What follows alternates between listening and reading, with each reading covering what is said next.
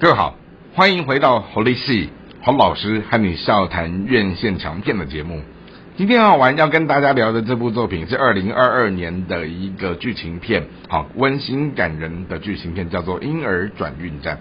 啊，有趣的韩国故事，居然是请到日本导演来掌镜，哈，那这是一个很好玩的议题，哈。那先来讲一下这则故事，它的整个人物设定，在讲到是两个专门在做婴儿贩卖的人口贩子合伙人，好，一个是中年负债累累开洗店的大叔，另外一个是在教会好打工的一个年轻人，然后这两个人呢，在一天下着大雨的夜晚，哦，有一个年轻的妈妈就把刚出生的 baby 就放在教会的婴儿箱，哈，那当然弃婴这个议题是全世界所有的非营利组织或者是慈善机构他们都会去呃触碰到的一个块面，而那。同样在韩国这个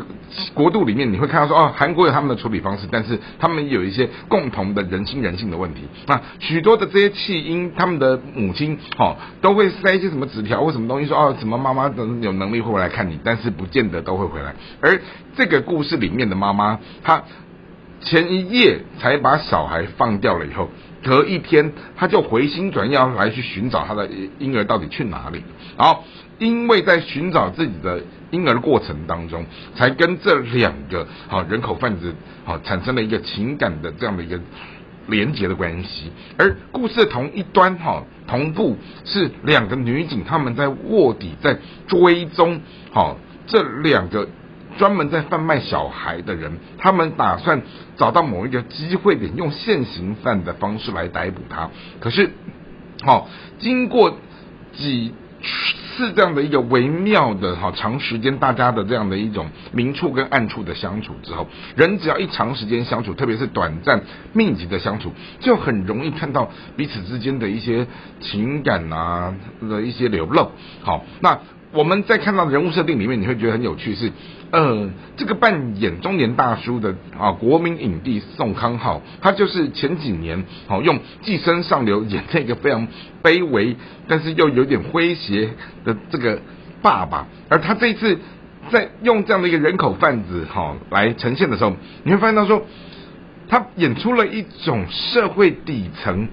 接地气的无可奈何，好。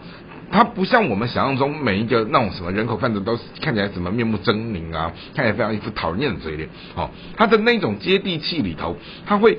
诠释出说，我想要去替这一些可怜的弃婴，好，找到比他的什么原生父母更好的啊，所谓的养育他们的父那种养父母，而跟他搭档的这个年轻人。更有趣，他其实小时候就是一个被父母遗弃的孩子，他从小到大没见过他的父母，但是他期望在见到父母过程中，而有一天他居然变成了是一个婴儿人口贩卖者的时候，他透过帮每一个小孩没合到更好的养父母的时候，某一种程度居然在疗愈他深层的那一种见不到父母的那一种奇特的想望。好，那当然随行的当中还有一个小男孩哈，就跟着他们一起哈上山下海。但那个小男孩很好玩，是他很想要被领养，但是他已经大到了某一种年纪，是一般的养父母不会挑这样的一个孩子。而养父母形形色色什么样的人都，他们在做人口中介也会去看说哦谁出多少钱，然后你是一个什么样的来头哦，你们家夫妻是一个什么样的背景哦，好，好像在做这样的一个面试，在做交易啊。而这个跟着婴儿同行的。年轻妈妈，她也甚至在看到每一个即将来成为她孩子养父母过程当中，就东挑西拣，这个也不对，那个也不合适，然后弄到最后，好，整个事情就在一个困局的里面。而这个女警更好玩是，她看似是一个冷面的人。但是他内心有那种像岩浆的那种澎湃的那种情感，好，也是一个有血有泪的人。那特别是当这样的一个孩子跟这样的一个母亲，好，跟这一群可怜的社会底层的人，好，整个纠结在一起的时候，他也在思考说，好，他要怎么样为这件事情来解一个套子。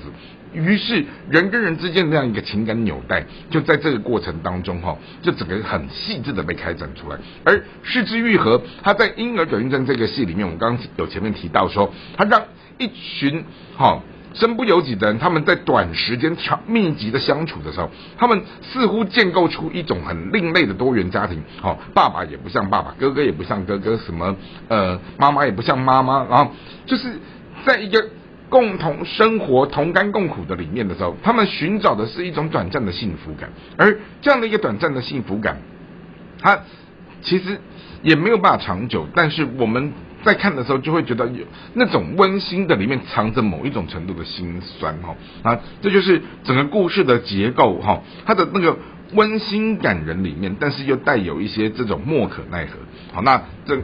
戏里面的卡斯哈，国民影帝宋康昊啊，啊韩国的男神张栋元，好，然后一个。优秀的一个终身代影后叫裴斗娜，以及年饰演年轻的这一位妈妈是一个韩国的知名歌手李知恩。好，然后呢，在这样勾勒出一则故事的背后，其实每一个人，特别是每一个坏人，好，他们背后都有一些值得让人去好好啊，怎么讲，去凝视的那一面，好，去同情怜悯，去。同理的那一面，而同样的每一个好人的背后，他也可能有他背后一些好让人家诟病的东西。好，因此在从一个婴儿转运站的故事里面，哈，我们可以很明确的去感受到四之愈合，他用一把像软刀子的东西，好，在切割着每一个观众在看这出戏的时候心中好百感交集的感受。好，那这也就是二零二二年由韩国推出来的一个。温暖的作品，而这部戏同样也让宋康昊得到了第七十五届坎城影奖的最佳男主角奖。那到底这出戏有多么的细腻，多么的感动人呢？我想各位有机会，你们自己走进戏院去好好的感受感受。这就是今天的节目，希望你会喜欢。我们下次再会。